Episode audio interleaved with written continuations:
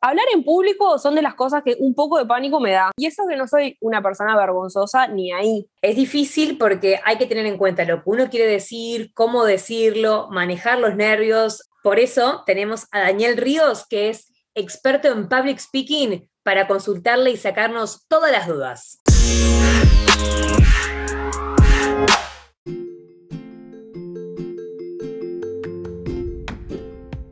Buscas cambiar la pisada y nosotras te conectamos con grandes motivadores para que puedas lograrlo y conquistar tu mundo. Está bien si te tiraste las cartas, te psicoanalizaste, arrancaste yoga, una dieta o si te fuiste de viaje a algún lugar para encontrarte con vos mismo. Habla de que estás buscando ese cambio. Pero te proponemos que dejes de improvisar y te sumerjas en un mundo de nuevas ideas, de la mano de los mejores, en medio de una charla entre amigas. Anota, aplica y cambia la pisada con nosotras.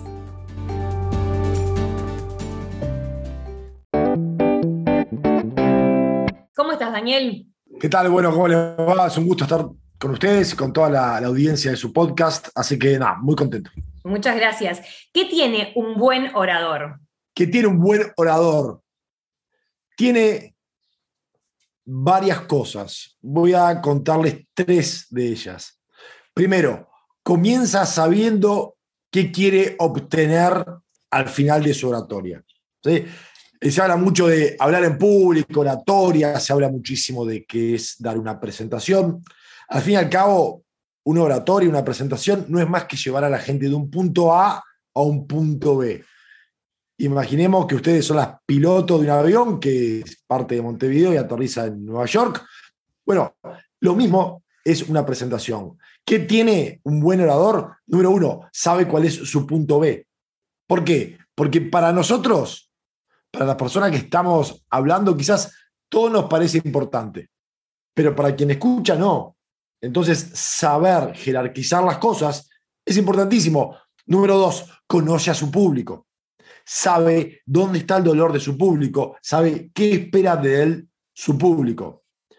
Tercero, todos los cracks que conozco en comunicación hablan claro y simple no se florean con el lenguaje, no quieren impresionarte con anglicismos o palabras de una jerga desconocida para la mayoría. Bien, que, no, que es muy diferente a la persona que está acostumbrada, a hablar en jerga, ok, pero no es porque dice, ah, te voy a mostrar todas las palabras complicadas que sé. En definitiva, un buen orador conoce su objetivo, conoce su público y habla claro, no es pretencioso en el idioma. Claro, a veces la, gente hace eso un poco como para, este, para demostrar conocimiento, ¿verdad? Como habla con tecnicismo, pasa mucho, pasó mucho la pandemia con el tema de los científicos que trataban de comunicar eh, todo lo que sabían y lo que querían probar, pero claro, no le llegan a la gente de esa forma, eso es lo que estás un poco diciendo, ¿no? En la pandemia pasó algo, fue que el ministro Salinas habló mucho utilizando analogías futbolísticas. Y esa fue una buena forma de hacerse entender o de dar por lo menos un estado de situación que todo el mundo sabe. Vamos eh, jugando un partido en Bolivia, vamos 0 a 0, terminó el primer tiempo. Bueno, hasta acá podemos inferir tal cosa. Repito, a veces la gente no lo hace porque quiere demostrar todo lo que sabe, sino que lo hace porque todos tenemos una jerga en nuestra profesión. Em, claro, como cuando vas al médico que te explica algo y quedas tipo, ¿what? absolutamente. Repetime de vuelta, pero en español pues no entendí nada. Absolutamente. Una vez en un taller estaba explicando esto y digo, en el próximo slide lo que vamos a ver es, una señora me dice, Daniel, disculpa, ¿qué es un slide? Y acababa de explicar el punto de hablemos claro. Claro. Una consulta, ¿y cómo se, hace para mejorar? Si, por ejemplo, te da muchos nervios, sos muy ansioso. Yo he escuchado hasta artistas que, tuvieron que trabajar ese tema, de que sos muy bueno en algo, sos muy bueno en un tema, en una profesión, pero a la hora de comunicar o de subirte a un escenario y estar ante mucha gente, capaz también es un poco eso, este, ¿hay alguna, alguna técnica como para mejorar? Hay muchas técnicas para mejorar. Tres cosas importantes. Primero, no me interesa quitarle los nervios a nadie. Daniel, quiero que me quite los nervios hablar en público. No, no quiero quitarte los nervios. ¿Por qué? Porque el día en que perdés los nervios, perdés tu instinto de supervivencia. Te vas a mandar cualquier macana. ¿Vieron eso de tener mariposas en el estómago? Bueno, lo importante es hacerlas volar en formación. Esa analogía es lo más parecido a lo que te puedo decir. Segundo, todo el mundo siente nervios. Yo trabajo mano a mano con mi socio, Mark Bowden. Mark ha entrenado empresas como Disney, Dell, Microsoft, Nike, Real Madrid, BBC, la que se te ocurra. Y entre ellos, aparte, Mark ha entrenado personalmente a dos primeros ministros del G7. Y hablando hace unas semanas, decía, todo el mundo se pone nervioso. Todo el mundo se pone nervioso. Angela Merkel se pone nerviosa. Ahora, hay muchas cosas que podés hacer, pero ten en cuenta lo siguiente. Si tomas todos los talleres, si te doy todas las técnicas, si te lees todos los libros, pero no das el paso adelante, ese que solamente vos podés dar, es como querer sacar abdominales leyendo libros de físico-culturismo, pero jamás pisar el gimnasio. Esto tiene dos cosas. Técnica y práctica. Dos consejos o tres consejos muy rápidos sobre técnica. Número uno, no sos tan importante en tu propia presentación. Cuando la gente te va a ver, cuando la gente paga un curso, cuando la gente va a ver tu conferencia, lo que tiene en mente es, ¿esto a mí qué me interesa? ¿Qué tiene Lore? ¿Qué tiene Ceci para decir que me interesa a mí? No están tan pendientes de vos, la gente piensa en ellos es algo automático. Número dos, no estás tan nerviosa como vos crees. Hay un ejercicio que hago en mis talleres en los cuales le digo a alguien, por ejemplo, sé si tenés muchos nervios, te digo, pasa a hablar. Cualquier cosa, no importa. Digo, anotá del 1 al 10 cuán nerviosa te sentías, cuánto transmitías de ese nerviosismo a la gente. Y Ceci pone 9, 8, 11. Después le digo a la gente, que puede ser Lore, Lore, anotá en un papel del 1 al 10 cuán nerviosa notabas a Cecilia. Y usualmente la gente dice 5, 4, 6. No se te nota tan nerviosa como crees. Tremenda diferencia. ¿Y eso por qué puede ser que la percepción sea tan, tan alta y en realidad la imagen que se proyecta difiere de, lo que uno siente tanto? Porque tu cabeza te juega, te hace juegos mentales. Tu cabeza está delante de 10 personas, de 1000 personas, más de 4 ya que prácticamente le da lo mismo al cerebro reptiliano. Y como no sabe lo que piensa la gente, tu cerebro quiere dos cosas: que te procrees y mantenerte viva. Y como no sabe lo que está ahí adelante, ¿ustedes qué creen que es el cerebro? ¿Pesimista o optimista con respecto a la gente que lo mira? Pesimista. Pesimista. Entonces la estoy embarrando, se están reembolando, estoy pasándola mal, diría el gato Gaudio. ¿Puedo decir que en la conferencia no están pensando en procrearse y o en supervivencia. O el cerebro tiende a pensar esas dos cosas. Y así se van a perder totalmente de lo que tienen que decir en la presentación, no. no van a poder vender el producto. No. El cerebro que piensa eso todo el tiempo es el de que va a hablar. Entonces, si yo me expongo a mil personas, mi cerebro no sabe lo que están pensando esas personas y dice, pucha, los estoy volando, los estoy aburriendo, Daniel, andate de acá, salí de acá, son mil personas, sos uno solo, andate. Y empieza a generar un montón de mecanismos. Alguna vez tienen que haber escuchado, ah, se me seca la boca. ¿Por qué? Porque suprimiste el sistema digestivo. Toda tu energía se fue a tus piernas, a tus manos, a correr, a salir de ahí. Las personas están todo el tiempo pensando, no en procrear, por supuesto. Alguna gente capaz que sí.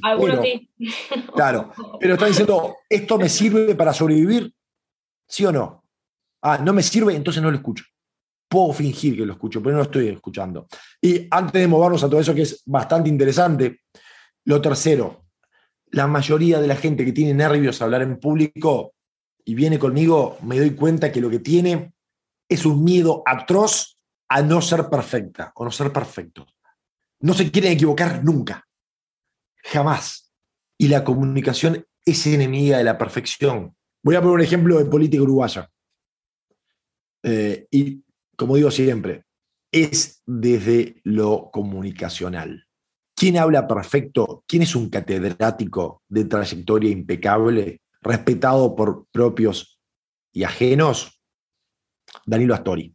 Pero Danilo Astori tiene un problema de comunicación. Es un Excel. Mujica es un Martín Fierro. Sabe contar historias, sabe qué botones tocar en la gente. ¿No sabe Mujica que no se dice pieses? Vamos. Mujica sabe todo lo que está haciendo porque es un excelente comunicador, pero entiende que no es la perfección la que llega a la gente. Es cuando uno, de una forma u otra, sabe ponerse en los zapatos del público que lo está escuchando. ¿Cómo puedes, ¿Cómo puedes hacer, por ejemplo, cuando estás, no sé, ante una presentación en el trabajo o, o sea, en un ámbito como más formal y querés como comunicarte, pero no pasarte de coloquial, capaz, ¿no? Porque capaz que irte muy a, a lo simple, a lo sencillo, puede ser que te, ¿no? te juegue en contra. Es una muy buena observación. Ser simple no quiere decir hablar para tarados. A las personas les gusta sentirse inteligentes cuando les hablas. Entonces no quiere decir que hablas como tontos. Si ya conoces a la gente de tu entorno, sabrás cómo manejarte. Si no los conoces, yo voy tanteando. Tiro algo de humor y veo cómo responden en todos mis talleres cuando llegas hay música. Por ejemplo, eh, llegas a un taller mío y probablemente lo que vas a escuchar es algo parecido a esto, mira.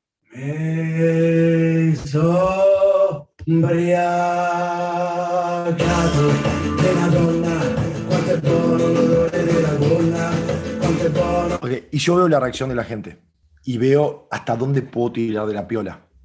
¿Cuál, cuál fue la reacción de Cecilia mía? No, acá no las medí ustedes. Ah, yo estaba tratando de ver porque no, no, lo saqué, por lo menos creí que estaba en esa postura de ¿qué, qué estamos escuchando? Porque no lo. ¿Vos, Ceci? ¿Cuál fue tu no, Me pareció que era como algo extranjero, pero no, no, no ubicado. Buenísimo. Muy buen para arriba, ¿no? Sí, eh, la semana pasada di un taller para 130 diplomáticos de cuatro países de El Salvador, de Ecuador, de Bolivia y de Uruguay, y entre ellos estaba el embajador de Bolivia en Uruguay. Y estoy en el Zoom y el hombre me pone por mensaje, el, que, el que canta se llama Manarino. Dice, soy fanático de Manarino, qué bueno que pongas ese tema, el embajador.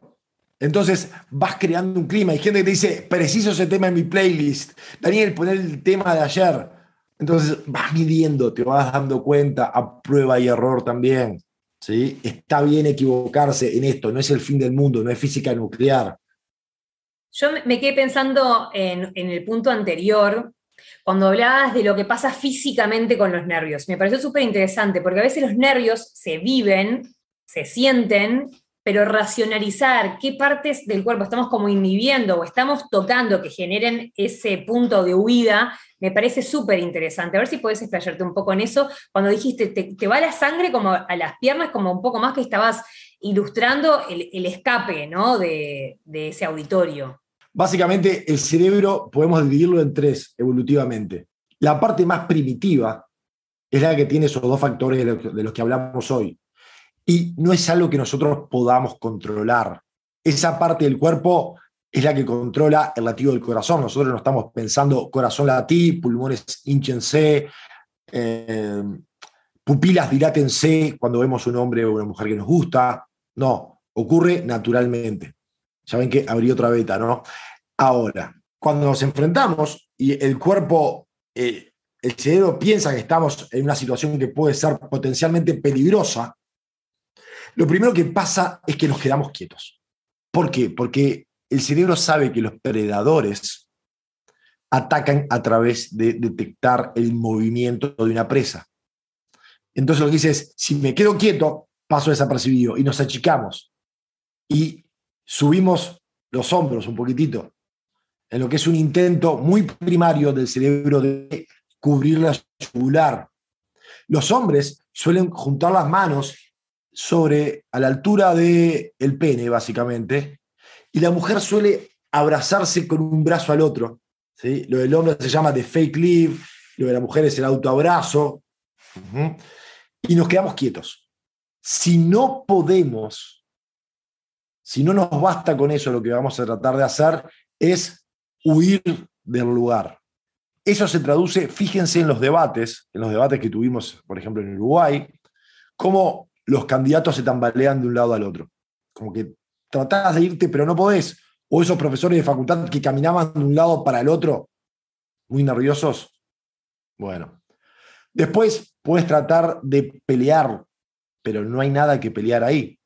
Y si nada de eso funciona, vas a hacer lo que hacen los animales cuando están en una situación de vida o muerte y no hay nada que hacer. Vas a fingir tu muerte. ¿Cómo es eso? Y en el peor de los casos te desmayas. En el peor de los casos te desmayas, pero no suele ocurrir, nadie llega hasta ahí. Usualmente trata de irse al lugar, hace algo por el estilo. Ahora, ¿cómo contrarresto eso?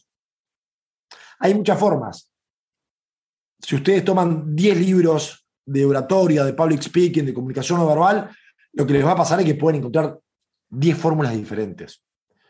¿Qué es lo que les digo? Miren, los nervios van desde el cerebro hacia el cuerpo. Lo prepara para defenderse, para huir.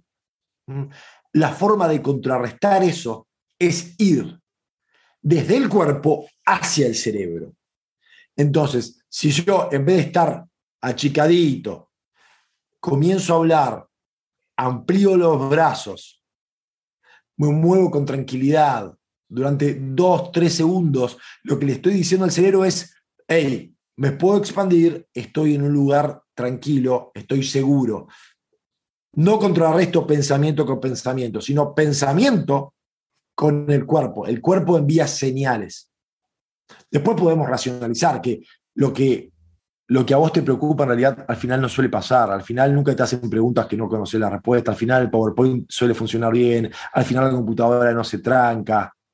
Em, yo que, lo que le digo a la gente a veces es, por ejemplo, eh, Lore, ¿cuántos años tenés en periodismo? Eh, diez. Diez, ok. Y mañana te llaman a dar una charla sobre periodismo X, de cualquier tipo de periodismo. Transición a lo digital. Vos viviste toda la transición. Y estás una semana preparándola y por ahí tenés miedo. Y lo que te digo es, a ver, Lore, ¿cuánto hace que estás preparando esto? Una semana. Y quizás te diga, no, yo creo que hace 10 años que te venís preparando. Lo que vas a dar es un regalo que te llevó 10 años a acumular. Anda, disfrútalo como quien da un regalo que hace 10 años que estás preparándote. Y eso te puede funcionar. otra gente le puede funcionar que le digas, andá y rompelos, andá y rompela, chiquita, ¿eh? Chiquita, vos sos el Diego, sos Messi. Andá. Y otra gente lo que le puede funcionar es que le digas, tranquilo, es una charla nomás. Nadie se murió por esto, andá y la vas a romper, no jodas. Capaz que hay que detectar la manera como de hablarnos a nosotros mismos para, ¿no? Para darnos como esa palmadita en el, hombro de vos podés, ¿no? O así como vos decís, o no es para tanto, sacar la importancia, no sé Estoy de acuerdo, Ceci. Mira, me ha pasado muchas veces que eh, yo no soy coach de esos de vida, no te digo ni lo que tenés que hacer, ni cómo alcanzar tus objetivos, ya quisiera yo. Pero me he encontrado con mucha gente que hace mucho que no le dicen, che, vos sos buena, vos sos crack. La verdad, sos crack. Y le decís eso y la gente dice, ¿en serio? Sí. Pero no se lo digo hipócritamente, porque me cuenta que sabe pero hace tiempo que nadie le dice que es crack. Y cuando se lo dice a alguien de afuera, que lo ve y se lo dice genuinamente, es como que le pones una dosis de autoestima o de confianza que al, final capaz que era lo único que necesitaba. Una reafirmación, ¿no? De, que es necesaria. Totalmente, estoy de acuerdo. Yo voy a agregar que es cultural, me parece. Como que cuesta un montón, me parece, reconocer en, los compañeros de trabajo, por ejemplo, las cosas que hacen bien, o en las casas, ¿no? De cada uno, yo qué sé, a veces hace siempre lo mismo, la misma tarea y estás necesitando que alguien más, además de vos mismo, diga, mira qué bien, que no sé, X, que cociné, ponele. Como sí, claro. otro día, pero capaz que te falta el che, qué rico que te quedó, la milanesa que haces siempre, pero te quedó oh. buenísimo. Pero aparte, estamos tan poco acostumbrados que por ahí yo cocino mañana para alguien, ¿no? Yo vivo solo, pero ponele que. Y me dicen, Dani, qué linda te quedó la milanesa, digo, ¿qué pasó acá? ¿Qué pasó acá? Y claro, pues estamos poco acostumbrados que digan, che, un espectáculo, esta milanesa es, es un canto del amor, ¿no? Pero te dicen algo y dices, ¿qué se trae? Entonces no estamos tan acostumbrados. De hecho, cuando hablamos de la palabra feedback, enseguida lo estamos relacionando con eh, cómo corregir de buena manera. Y nunca lo estamos relacionando con cómo decirle en el momento propicio y la forma propicia a una persona que la acaba de romper. ¿Qué haces para cambiar la pisada? Es nuestra pregunta final para concluir una, una linda charla, porque ya nos interesa conocerlos más a ustedes y en este caso conocerte un poco más a vos. Voy a ser muy sincero. Me gustaría decir que hago deporte y cambio la perspectiva, tomo aire, camino y... No, me enojo, me enojo tremendamente y busco en, el enojo eh, la forma de, de revertirlo. Un caso concreto fue, yo estaba en Buenos Aires viviendo y trabajando y quise una sociedad con una chica que, trabajaba en comunicación no verbal y por X cosa me dijo que no. Y, y tomé eso y un sábado a las diez y media de la noche dejé todo lo que estaba haciendo, me encerré en un cuarto y le escribí un correo a Mark Bowden, que hoy es mi socio. Y un mes después cerramos el acuerdo. ¿qué hago para cambiar la pisada? Hago cosas. Hago cosas. Me, pongo a hacer, no, no me lamento. No me lamento. No, no, no, no me queda tiempo, no, no existo para lamentarme. No funciona, para adelante, para adelante, para adelante, para adelante. ¿Dónde te pueden encontrar? Estoy en todas las redes habidas y por haber. Estoy en Instagram como Danis-de abajo Ríos. Eh, ahora estoy en TikTok, estoy en LinkedIn. Daniel Ríos Public Speaking lo van a encontrar por todos lados. Pero si hay algo que me gustaría sí que, que quien está escuchando sepa, es no hay nada, nada en el patrimonio genético de los seres humanos que indique que una persona nació para hablar en público y otra no. Pero esto, como cualquier otra habilidad, es algo que se aprende y que abre puertas. Entonces, que nadie se ponga la barrera de decir, ah, yo no puedo. No, no. Anda y cambia la pisada que podés. Buenísimo. Eh, no hablamos nada de imaginarse al auditorio porque viste que es esa situación de los nervios, y ya para concluir, a veces se dice como que para que vos estés en, en una situación más ventajosa, imaginátelos a todos desnudos. de eso no dijiste nada, así que posiblemente por ahí no, no, no va la solución, pero está bueno todo lo que, lo que fuiste contando, de irle dando señales al cuerpo, de expandir los brazos para que el cerebro recepcione de que podés y de que esa charla va a ir bien y ojalá que todos los que nos escuchan y tengan charlas por delante puedan hacerlas de forma más efectiva. Gracias por haber estado con nosotras y, por el tiempo que, que nos dedicaste. Ha sido un gusto. Si te gustó este episodio, compartilo, así podemos llegar a más personas. Es muy importante que pongas seguir en Spotify y también en nuestra cuenta de Instagram, arroba.